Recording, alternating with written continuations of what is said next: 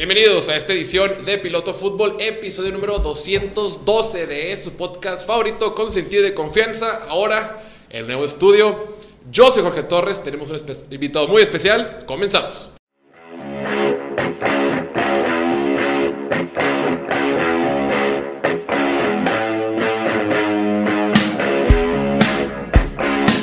Bueno, ya estamos en una nueva edición. Hoy es jueves 26 de mayo del 2022. Estamos grabando ya en el nuevo estudio de Piloto Fútbol. Y para inaugurar este nuevo evento, esta nueva temporada de, de la plataforma, tenemos un invitado de lujo, el señor Oliver Swift. Oliver, bienvenido. The New York thank you, bro. Bienvenido, eres el primer invitado aquí al podcast oficialmente. Oye, te quedó muy bien todo, eh, la neta. Trajimos con esta nueva, esta nueva eh, temporada del, del podcast, ahora que vamos a estar en verano, vamos a buscar eh, encontrar gente para hablar de todos los equipos. Vamos a hacer lo posible para hablar de los 32 equipos, una, una visión general de lo, que, de lo que hay con cada uno de los equipos. Y en esta ocasión vamos a traer al, al- al buen Oliver para hablar de los poderosísimos gigantes de Nueva York, los New York Football Giants. Sí. Vamos a tener más invitados para hablar de otros temas.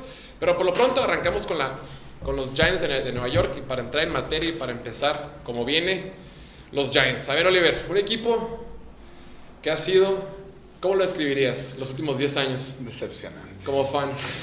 Decepcionante. Con destellos de grandeza. Pocos destellos de grandeza. Pocos. Ayer, ayer que preparándonos para este episodio estaba viendo un video de el partido de Giants contra Saints. Le mando foto a Oliver y te digo, ve lo que estoy viendo nada más para el podcast. ¿Y qué te contesté? Destellos de grandeza. Patético. No, pero sí. Fíjese que, que- que quiero entrar un poquito más a detalle. Más allá de que el equipo ha tenido malas temporadas, vamos a hablar de lo general y lo metemos un poquito más particular. Empezando con el draft. Para empezar por el draft, creo que los, uno de los equipos más importantes del draft eran los Giants. De entrada, nuevo gerente general, Joe Shane. Nuevo head coach, Brian Dables. Trajeron a la gente de Buffalo. Si algo bueno dejó David Gettleman en su, en su tiempo con los Giants es que le dejó dos picks de primera ronda. En el top Entonces, top 10, top 5, top 10. Entonces, un equipo de Giants en reconstrucción, un equipo que tiene varias dudas. De entrada llegan a un draft siendo los protagonistas del evento, ¿no? Llegan con 9 picks, salen con 11. Eh, algunos, dijer- algunos, como Jerry Jones, dirían que tuvo un muy buen draft porque seleccionaron a sus A dos sus mejores dos. jugadores. Eh, pero cada quien tiene diferentes opiniones. En general, ¿cómo calificarías el draft que tuvo los Giants? Lo que es el primer round para mí fue excelente. Ya el, el día que fue el draft estábamos cotorreando de, de cómo yo quería que sucediera el segundo día, ¿no? Porque el primero había muy pocas probabilidades de que la regaran feo, pues. Pero para mí el segundo día y el tercer día eran como más importantes. Al principio cuando, o sea, tenían el, el pick 36, ¿no? Para mí, ya con Andrew Booth, todos los corners que quedaban para poder agarrar, güey. Pero, o sea, te digo, o sea, tenían yo muchos como candidatos que todavía entraban dentro de ese, que nomás había cuatro personas, tres personas antes de nosotros, pues, en- y cuando hicieron trade back en el 38, dije, bueno, bueno, agarramos un pick más, 38 no es tanto. luego- Y todavía queda Andrew Booth ahí, güey. O sea, para mí, Andrew, o sea, para mí corner es una, eh, o sea, era una posición de need porque sabíamos que James Bradbury no iba a durar Claro. nada. O sea, ya, sí, oye. Entonces, necesitábamos un sólido corner 2 o uno que peleara por el 1, pues. Y, y cuando hicieron trade back del 38 al 43, ya fue cuando dije, no, o sea, es Y estaba, estaba Andrew Booth, estaba Keller Gordon. Gordon, Gordon, O sea, dos corners que muchos. muchos Evaluados en la si primera. la primera ronda, no pasaba nada. nada. Y ves tú, una necesidad del equipo puntual era corner, porque no tienes a nadie por fuera, fuera después de que sale James Bradbury. tienes- ahorita vamos a hablar más de las, de las necesidades del equipo, pero Mm. sí fue una decisión muy interesante. Y vas por un receptor, Wendell Robinson, el receptor de Kentucky, que solo fue titular un año en la universidad, que el tipo mide menos de 1,80, mide 1,76 más o menos, solo juega en el slot. Eso necesitaba el equipo. Digo, no- no- No, no, no, la verdad, ahorita ya después de, no sé cuánto pasó, un mes. un mes. desde que empezó. Ya ahorita ya, ya aprendí a digerirlo, güey. Ya estoy en paz con la decisión. Estoy confiando plenamente en mi general manager y mi coach. Pero, o sea, ahorita me gusta lo que estoy viendo del morro. Pero a lo que voy es, ya tienes un chingo de picks después. O sea, nadie está hablando de Wendell Robinson yéndose en la segunda ronda. ¿Qué tan, o sea, qué tan se lo hubieran llevado para la tercera hubiera sido? Y Pues, creo es que en el draft pasa algo bien chistoso, porque dices, ¿sabes qué? Sí es bien importante decir, ¿sabes qué? Yo, yo evalúo de una forma, y voy por el jugador que me gusta. Y es válido. Lo hace Patriots y lo hace, y lo hace Giants. Está perfecto. Y no puedes criticar el ojo de un scout comparado con otro porque cada quien tiene su punto de vista. Oye, ¿te gusta más la niña de chocolate o la vainilla? Ay, pues no importa. Pero lo que sí tienes que saber en el draft es el valor y, Sí. y- y encontrar y saber leer a tus rivales. O sea, tienes que saber más o menos dónde se puede ir. Si, si estás consciente de que nadie te lo va a quitar, pues puedes esperarte un poquito más o puedes ir por él más adelante. Está bien que te guste mucho, pero encontrar el valor o buscarlo en cierta posición, creo que es el error. Y eso lo puedes criticar. Sí, si sabes no. que está bien que te guste, perfecto, pues espérate, güey. Claro. Y también, y también está la contraparte que te puede decir, oye, si te esperas mucho te por estar de, ir. de, de chistosa que hago, acumular más picks, yo, yo encuentro más, te quedas como el peor de las dos tortas. Pero bueno. Más adelante fueron por, por línea ofensiva, este Joshua Yeah, Sedu Sedu. de North Carolina, que puede jugar de tackle de guard. Y luego en el 81, en la tercera ronda, fueron por Cordell. Flott, el corner de LSU. Me gustó ese pick, eh. A mí también, el tema es que él juega por dentro. Es Sí. un corner de slot y sigue habiendo, le sigue faltando a Giants un corner por por, fuera. fuera. Sí, no. O sea, por eso te digo. Obviamente si fuera, hubiera sido al revés. O sea, me hubiera encantado. O sea, me hubiera encantado que hubieran agarrado a Andrew Booth y luego, o sea, un receptor. Había. ¿Cuántos receptores no había en el draft? O sea, era- Sky Moore. o sea, eh, eh, sí. y, y ahorita, por ejemplo, ahorita que están de que los videos de los OTAs, todo, se nota que le están dando un chorro de workload al, al Wandale Robinson, o sea, que lo van a tener bien involucrado en la offense. Y no puedes depender de, o sea, la neta, el que Darius Stoney sí tiene un chorro de talento, pero sí se ha lastimado mucho. Sí, pues. claro. O sea, si necesitas un, un vato que te pueda hacer todo y como los van a usar como gadget. O sea, el, el vato jugó, antes de irse a Kentucky, jugó en Nebraska como corredor. Entonces tiene mucha fle- flexibilidad de... o sea, Ponerlo en varias partes. ¿ah? Sí, lo puedes poner en varias Sí, partes. ajá, puede jugar en todos lados, pues, pero sí, nadie le va a quitar el tamaño. No, no son los mismos putazos en la NFL que Claro. lo que es en college. Quién sabe, o sea, es un, va a ser una incógnita hasta que empiece la temporada, ¿no? Pero te digo, obviamente ya quarter flat, pues bueno, LSU, o sea, el vato le tocó mínimo en práctica y competencia Bueno, tuvo, o sea. claro. El vato fue titular todo su último año. El vato, de hecho, estaba, le- estaba viendo hace poquito de que cuando el vato entró a, a LSU, su primer año, no sé si su primer año o su segundo año, como que el vato no le están dando tantos minutos porque la estaba ríe y ríe y ríe y ríe. Como que ya le iban a dar cuello y se, no sé si se lastimó. Ah, pues de seguro cuando se lastimó este el... El Derek Stingley. Como que ya le empezaron a dar más minutos en práctica y el vato de que de underdog ya se puso de titular y pues ya, o sea, ahí quedó. Y, y ya de ahí, por ejemplo, sigue con los picks. Que sí, Después en, el, en el- la cuarta ronda tomaron al Thailand Daniel Bellinger de San Diego cae. State. Creo que fue un buen pick. Eh, me Dane cae. Belton, safety de Iowa en la, en la cuarta ronda. El que a mí me gustó fue también me caía. Mike McFadden, linebacker de Indiana. Indiana, Simón. David, DJ Davidson, tackle defensivo de Arizona State. Mi, mi steal del draft fue el sexto round. Sexta ronda, Darren Beavers, linebacker de Cincinnati. Oye, el vato, igual, así como, o sea, cero touchdowns allowed, el vato es muy bueno en coverage. O sea, ¿Qué es lo que necesitas ahorita para ser Sí, linebacker? claro. Creo que todo Sí, el mundo puede claro. taclear y correr, ¿no? todo el mundo puede, ajá, Simón. Estar en cobertura. Pero bueno, en general, ¿te gust- ¿cómo te terminas con el draft? ¿Satisfecho? Salí satisfechísimo. Definitivamente, obviamente, o sea, no te puedes poner los zapatos de los GMs, pero, o sea, hubiera tratado de hacer cosas diferentes, pues, es como, o sea, es, es que ese, ese, el, el saber que estaba ahí, o sea, dos talentazos como. Andrew Booth y Nakobe Dean todavía, antes del Joshua Suru. Sí, o sea, lo o sea, todavía la- no, el Joshua Suru fue como el... ¿Qué? tercera ronda del 67. Sí, te está. Ajá, todavía estaba. Y es más, creo que el Cordell Flat fue el 81 y el 83 fue este, güey. Así es. Pero, Ajá. diga, a final de cuentas es un equipo Sí. que es caro, es un equipo que está eh, financieramente atorado. Sí, necesitan claro, tener también. muchos picks porque los picks son más Claro. baratos. Sí. Vamos a confiar, es una organización que le hace dar la vuelta a la tortilla. Ahorita vamos a platicar más adelante de eso. Pero bueno, en general, creo que fue un, fue un buen draft para un equipo, para una, una directiva nueva y para un coach nuevo y todo. Claro. Pero ahora, vamos a ver si, a lo importante, a la carnita. La gran pregunta que tienen todos los fans de Giants o toda la gente que, que, que sigue el equipo de Nueva York o el NFL en general con este equipo es qué va a pasar con Daniel Jones. Daniel Jones lleva tres años en la NFL. Los que son fans de Nueva York, los que no ven los, que no ven los juegos de Nueva York te pueden decir, es una basura, no sirve para nada. Cuando la ves más detalladamente, sí ves ciertos eh, momentos de lucidez, sí ves ciertos momentos que dices, espérate, se lo hace bien, espérate, ese pase profundo estuvo bien, espérate, se puede mover, es atlético, tiene buen brazo. Pero Esta nueva directiva llega en su primer año y la decisión más importante que tienen que tomar a principios del, a su mes prácticamente es le van a extender su quinto año o no.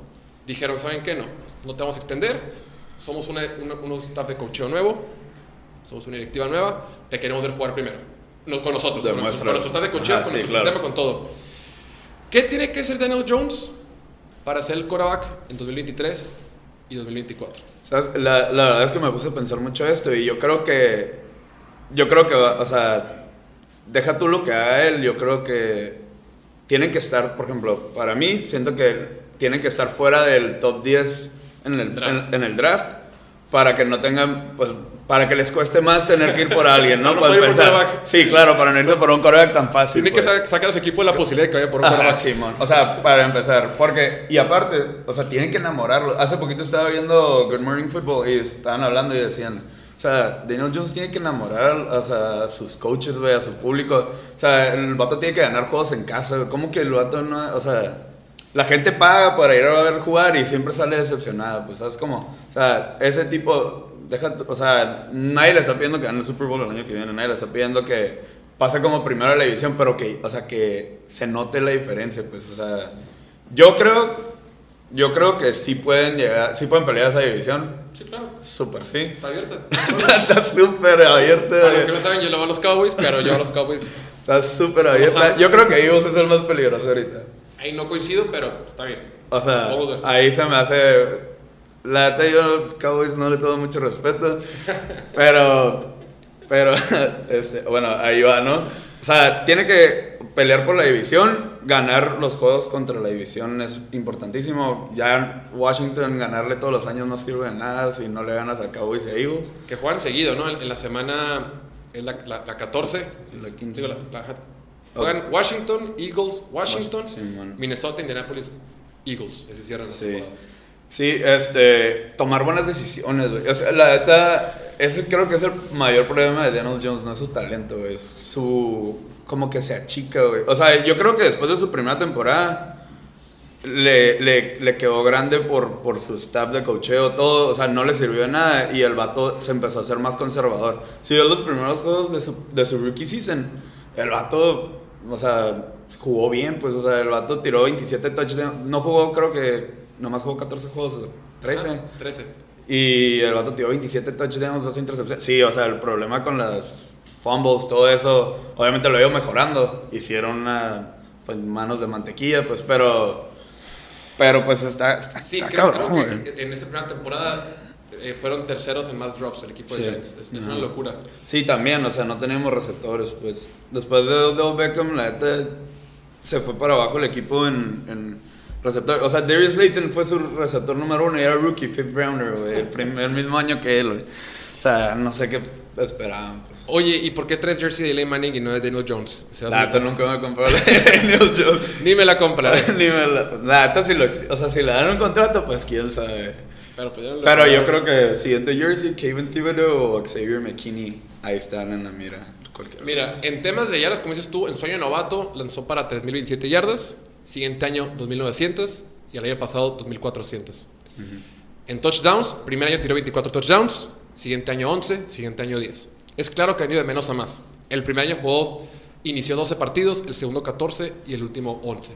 O sea, sí ha venido, perdón, ha venido de más a menos. Tiene récord en su carrera de 12 ganados y 25 perdidos.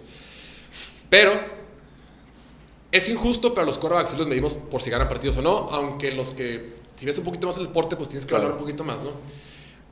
¿no? No planeo defender a Daniel Jones ni decir que es el próximo Nah. lo que sea, Sí. pero creo que es injusto tratarlo como un quarterback que no sirve para nada o Claro. co- o, que hay que desecharlo. Tampoco, también creo que el equipo de Giants tomó la decisión correcta al decir, sabes que no te vamos a extender hasta, hasta que tengamos más, más, más, más información contigo, ¿no? Ahora, cuando entró Saquon Barkley, desde que está eh, Daniel Jones, el mejor año de Saquon Barkley fue el 2018. Sí, Año sí, novato, sí. perfecto, fue un dios y imparable y perfecto, el mejor corredor de la NFL. Daniel Jones llega el siguiente año.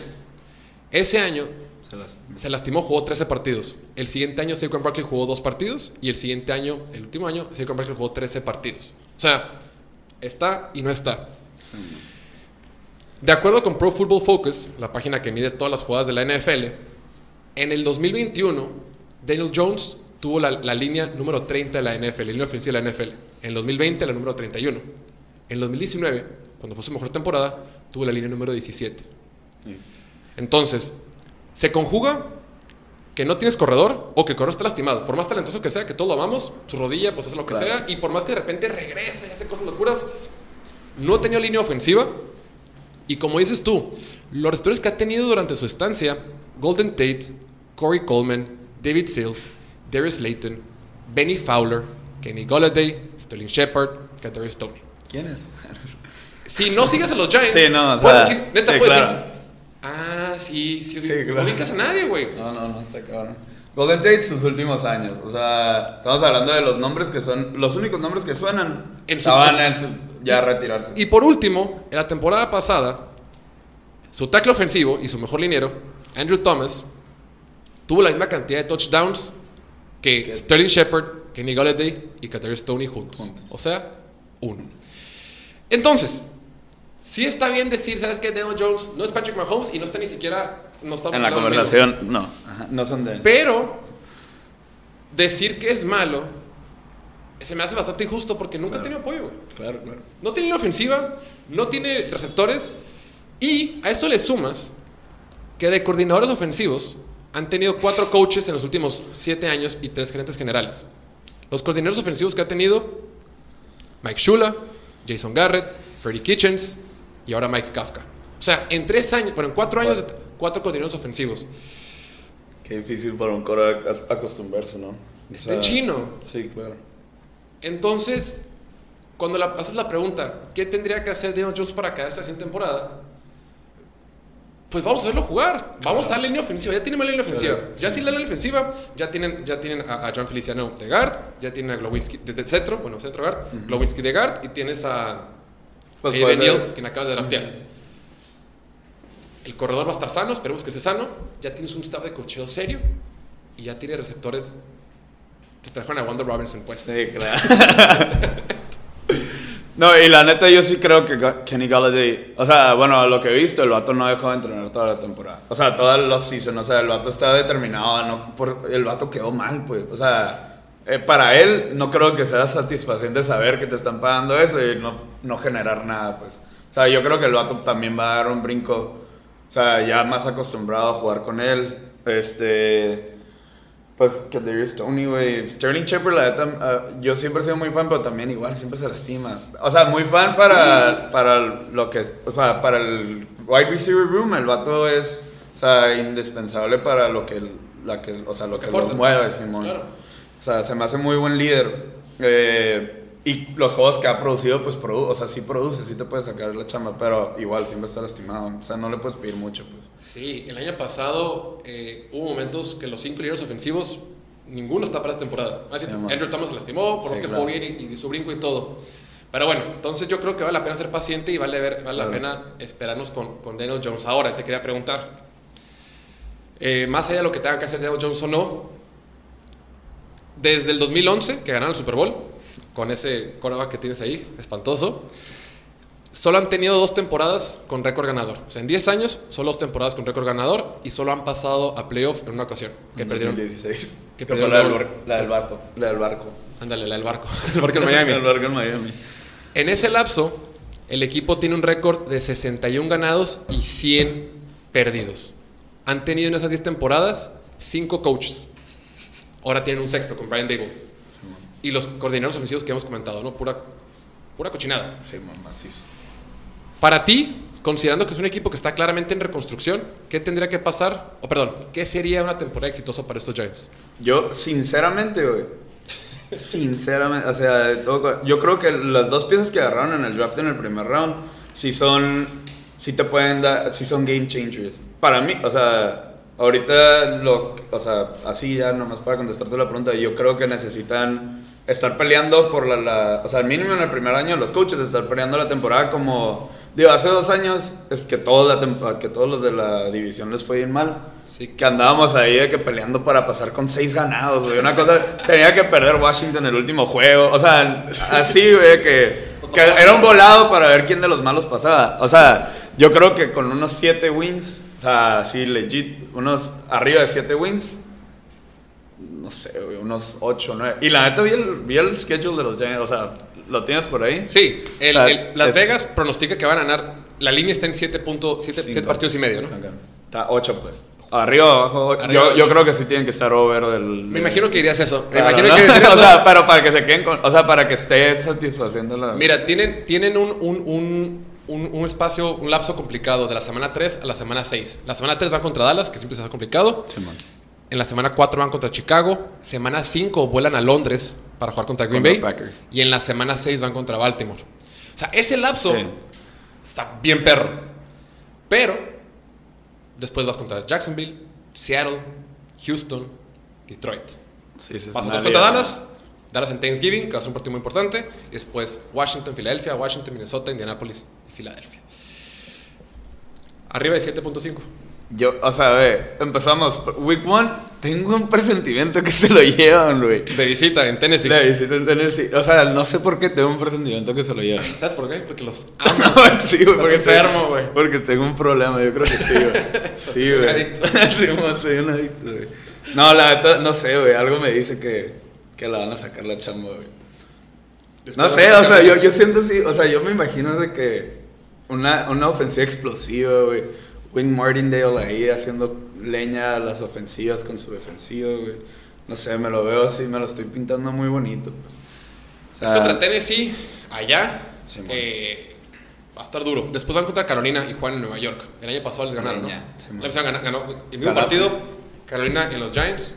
ganamos, Este, Simón. qué dato curioso, yo fui a cubrir ese partido y no me dejaron pasar. No mames, No me dejaron pasar, sí. ¿Por qué, güey? Oye, vengo acreditado, quién sabe qué. Y los de la puerta. no. En el. MetLife. MetLife. Y también te tocó, fue el mismo fin que fuiste al de Jets. El siguiente, me quedé, allá, Ah. vive- allá vive mi hermana, y este, el Jets Cincinnati, ya ni siquiera intenté. Ya fui al partido, estaba, güey, los boletos estaban en 30 dólares. No mames. Abajo, en la yarda 30, güey. No mames. 35 más tax. Chilo, güey. Qué perro. Eh, y pues fue el partido cuando Mike White le ganó a Cincinnati. a los campeones de la conferencia americana. Mike White, güey. Pero sí, bueno. Entonces, sí, yo, yo creo que coincido. Eh, si llegan a 7, 8 wins, creo que es un buen paso. Es un equipo que está en reconstrucción Claro. completa. Es un equipo que tiene una directiva, un nuevo head coach. Eh, pero para mí es importante ser exitoso, es que la ofensiva tenga sentido. Sí, creo man. que ya este equipo tiene 5 años donde la ofensiva... Perdidos. Bueno, desde, el- desde el 17, Perdidísimo. perdidos. O sea, Desde que no sabes a qué están jugando. No están jugando nada. Entonces, con, con, con nuevo- con Mike Kafka, con nuevo coordinador ofensivo y demás, creo que va a estar bien. Ahora, ya pasó el draft, ya pasó la agencia libre, eh, ya pasó el, el- los un- eh, undrafted free agents. ¿Crees que este equipo ya hizo suficiente para ya estar armado o todavía tiene alguna necesidad? No, güey, yo sigo con el corner. O sea, lo, bueno. Ve, no, agarraron, agarraron a este. Yo, ahorita en Free Agency todavía quedan. Acá, acaban de agarrar el Cal Fuller, ¿no? Pero quedan como tres veteranos que todavía te pueden sacar la chamba. Obviamente no tenemos dinero. O sea, obviamente nos dejaron. sí, Somos Sí, somos malos y sin dinero, güey. O sea, obviamente nos dejaron estancadísimos la oficina pasada, güey. Pero. Pero no sé, alguien que sí le gusten los Giants, que se venga, que, que- o que lo pasen para el año que viene, pues. O sea, no sé, algo ahí, porque e- ese, e- o sea, ya los receptores, güey, ya no puedes jugar contra corners malos porque los haces leña, güey. Claro. O sea, ya los receptores están en otro nivel, los corners tienen que estar en otro nivel todavía más arriba, güey, porque es mucho más difícil jugar, bueno, es mucho más difícil jugar corner que... O sea, para mí es la posición más difícil de la NFL. Y cada vez, y cada vez más Se difícil. pone más difícil, Simón. O sea, Ahora- estás jugando contra talentazos de corebacks y talentazos de receptores. O sea, no juegas contra uno, esos dos contra uno casi siempre, güey. Y luego, pues en esa división con el poderosísimo Dak Prescott, pues imparable. bueno, checando el, checando el, el roster de, de tu equipo, de los Giants, eh, ahorita tienen, eh, obviamente, del lado derecho, tienes a Dory Jackson, corner, primera Me ronda, gusta. bien, está sólido. Con la salida de James Bradbury, Ja- James Bradbury está Aaron Robinson, corner izquierdo. UCF. El drafteado el año pasado en la tercera ronda. Es un corner que te juega más por interior, es un corner más de slot. sí. Eh, en- como corner Nico, de aquí tienen a, a, Darnay Holmes y Cordell. Flott de banca, ¿no? Entonces, creo que el gran, gran hueco es ese, porque si tú revisas de entrada la línea defensiva con Leonard Williams, Dexter Lawrence, Justin Ellis, vamos bien, ¿no? Draftearon ahí a DJ Davidson en la quinta ronda. Tus edge rushers con Azizo Jolari, que fue la revelación el año pasado, que lo- fue el regalo del draft el año pasado, güey. 8 sacks. Oye, ¿viste, lo, punto- ¿viste que ahorita se- el vato subió 10 libras de puro músculo y que está mamando? ¿No? El vato está 10 libras. mamadísimo, güey, sí, güey. O sea, el vato estaba pesando 255, 245 libras y ahorita está como en las 260, 265, güey, y el vato... O sea, el vato lo ves en los press conferences así de que le van a hacer doping ese güey, macizo. Para mí era el mejor edge rusher del año pasado y yo me acordaba, yo, yo había puesto que The Giants lo iba a tomar en el 12, ¿tiene el 12 o el 11? En 12. el, do- en el 11. ¿Era el 11? No. 12 Dallas. No, 12. Do- sí, sí, sí, así fue. No, 10 Dallas, 11 Giants, 12 Filadelfia. No, sí, mano, sí. Yo había puesto en mi último mock draft, puse a Cedric Jolari que lo tomaran el 11, lo tomaron hasta el 50, ¿no?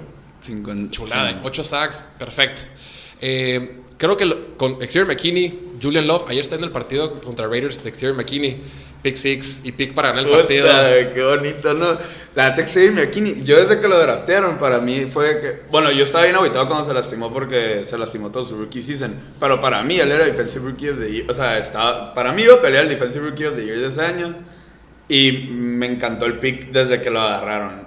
Y el año pasado, step up macizo. no, por eso te digo, ese güey para mí es o Kevin Thibodeau o, o Xavier McKinney, Tu siguiente jersey. jersey. Luego Julian Love, que la neta lo ves jugar, hace todas las tacleadas. Siempre se acerca de, de- de la bola, Sí, de strong safety. Y sí, creo que la, la gran carencia del equipo es Aaron Robinson. A ver si buscan a un veterano, alguien libre, no tan caro, alguien que te Sí, pueda costar man. 5, 4, Sí, 5 millones de dólares. Lo contratas por un año y el siguiente, y, y- un parche por lo pronto, porque sí creo que quedarían un poquito endebles con eso. Entonces, Sí, y yo creo Tú tienes un poquito más de fe, pero yo sigo pensando. La línea ofensiva está bien, los Tyrants están bien, el quarterback está bien, el corredor está bien. Creo que también falta algo de Receptor. receptor. Yo creo que se van a esperar. O sea, yo ve, yo creo que si todo va bien, si toda la temporada sale adelante, yo creo que puede salir adelante con este wide receiver room.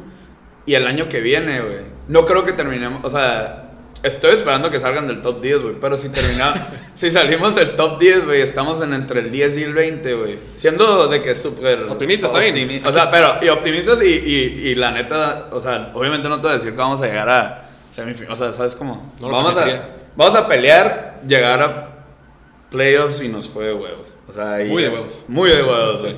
Entonces, No, sí. la neta, o sea, ya estando por ahí entre el 10 y el 20, güey, yo creo que va a haber, o sea, va a caer un receptor primera ronda, güey, que va a darle, o sea, le va a dar esa energía a la ofensiva a lo mejor que necesita. Si es que se quedan con Daniel Jones, ¿no? Obviamente.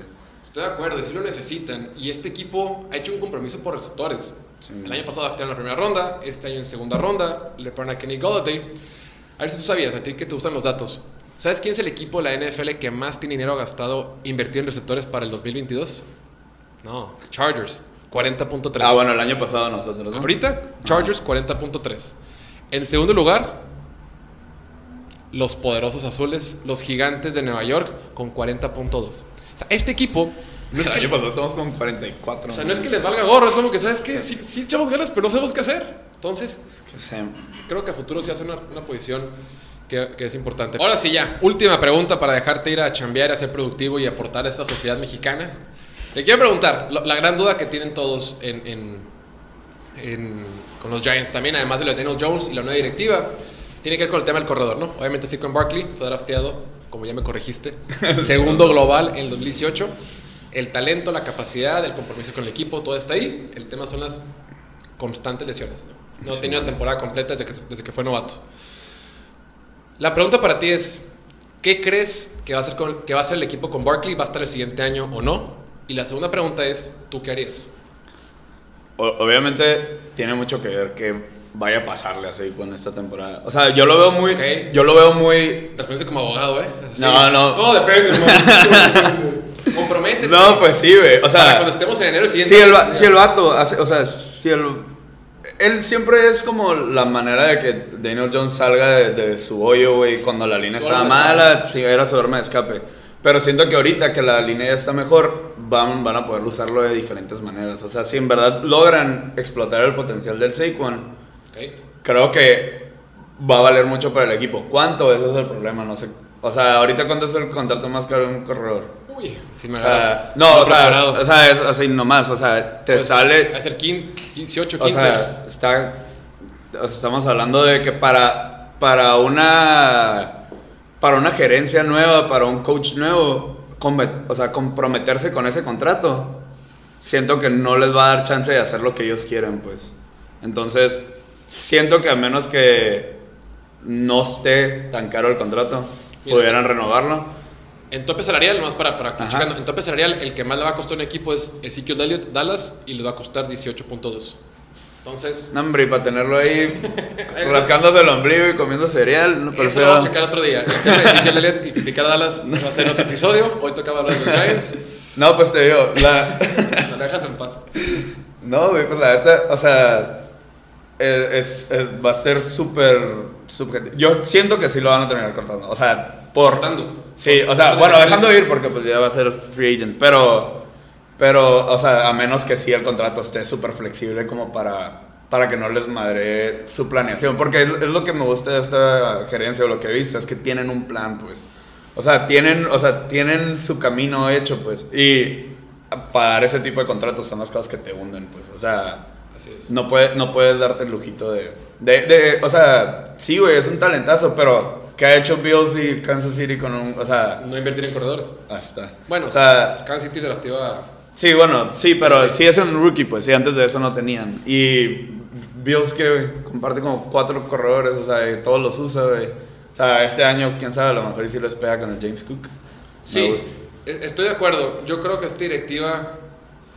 Creo que el único que se puede beneficiar de un buen año con Giants va a ser el mismo Saquon Barkley, ¿no? Sí, Porque man. va a poder cobrar, Claro. hacer lo que sea, independientemente, y ver lo que el mercado quiera pagar con él. Yo creo Sí, que independientemente que sea con los Giants o no, siento que le se va a tener que poner la camisa. Sí, yo creo que Giants no lo va a renovar. Esta directiva, como saben, estuvo. eh, fue, fue la que reconstruyó a Buffalo. Eh, Joe Shane fue asistente general, de gerente general. eh, Asistente del al gerente general. general, 2017. En los últimos años no ha habido una franquicia que le haya dado tanto la vuelta a una Como situación tan patética como los Buffalo. Y ahorita es el, el equipo más fuerte de la NFL. Literal, es el power Eh, ranking número uno, ¿no? Brian Dable fue eh, pieza fundamental de que Josh Allen, un quarterback que muchos cuando salió del draft no nos gustaba, está muy verde, jugó contra competencia de bajo nivel, no sirve para nada. Brian Dable lo estuvo ahí formando y lo ha convertido en los mejores quarterbacks de la liga. Entonces, yo también confío en que esta directiva ya va a hacer las cosas bien, tiene un plan, no se van a comprometer con nadie. Por lo mismo que bueno que para Daniel Jones es, si me sirves perfecto y luego te pago un poquito más, no pasa nada. Pero no va a cometer la tarugada de, de- de- de Carolina, Sí, de Cleveland, claro. de pagar el quinto año cuando no estás comprobado, no solo por desesperado. Entonces, eh, O sea, es un año menos que tienen ellos para comprobarse a ellos como gerencia, Claro. o como core. O sea, si te endeudas con ese tipo de contratos, no tienes, no tienes cómo armar un equipo mejor si no tienes dinero por andarlo gastando en tarugadas. sí, yo creo que es un año de transición, es un año de reconstrucción. Sí. Que hayan soltado a James Bradbury te dice, ¿sabes qué? Vamos por partes, denos chance y un plan. Este año no nos da bien, este año es de playoff, pero creo que si empiezas a armar un buen equipo, empiezas a, a- a traer talento joven, quitar contratos caros, el siguiente año Giants te ha pronosticado que pueda tener entre 50 y 60 millones disponibles de tope salarial. Entonces, ya trata perspectiva, va a ser un quarterback nuevo o un quarterback barato, lo que sea. Entonces, creo que los Giants están en buenas manos, solo hay que ser pacientes otro año. Claro. Yo, o sea, la neta, la neta sí lo tengo que ver de. Obviamente quieres ver a tu equipo ganar, pues. Y ya otro año de verlos perder. ya estoy hasta la madre. Pero, o sea, sí. todo es por el bien. O sea, la neta antes cuando perdían era. Ay, perdieron, pero pues no van a nada, pues, o sea, no van a hacer nada después. O sea, es como. Mínimo ahorita tengo así como. Estoy esperanza de que, aunque la rieguen, es todo para. O sea, ya si la riegan porque ay, el playbook no sirve y así como nos pasó con el Jason Garrett que ah, tercera y diez. Ay, una corridita por el no seas mam. O sea, Es que ya eso es de que güey, no, o sea, güey, por Pero favor, güey. Sí, güey, me levanté para verlo, o sea, de que no seas Que grosero. acá, acá donde grabamos, los partidos empiezan a las 10 de la mañana. Sí, ajá. Y los Giants, como nunca tienen partidos en horario estelar, pues siempre juegan a las 10 de la mañana, es complicado. Pero bueno, Oliver, Batallamos ha sido un placer tenerte Igual, aquí como primer invitado en el nuevo estudio. cuando quieras. Te agradezco tu invitación. ¿Algún comentario final? Nada, nomás Go Giants, a ver si es cierto. Bien patético. Bueno, Oye, bueno, capaz si el año que viene estamos hablando de los Giants, güey, en playoffs, güey. ¿Sabes? Aquí te vamos a invitar en febrero, ya que lleva temporada, para que me digas, Te lo dije. te lo dije o se viene mejor año. ¿Sale? Ah, man. Por nuestra parte va a ser todo por hoy. Muchísimas gracias como siempre por escucharnos. No olviden suscribirse aquí al canal de YouTube, suscribirse, palomita, no, pulgar, suscribirse, campanita, compartirlo y seguirnos en todas nuestras redes sociales, Instagram, Twitter, TikTok, Facebook. Y nada, cuídense mucho, que estén muy bien. Nos vemos el pronto. Estamos en, en pod- eh, haciendo podcast de verano. Vamos a organizarnos, vamos a cubrir los más equipos posibles. Pero bueno, ahí estaremos. Hasta la próxima. Muchísimas gracias. Chao, chao.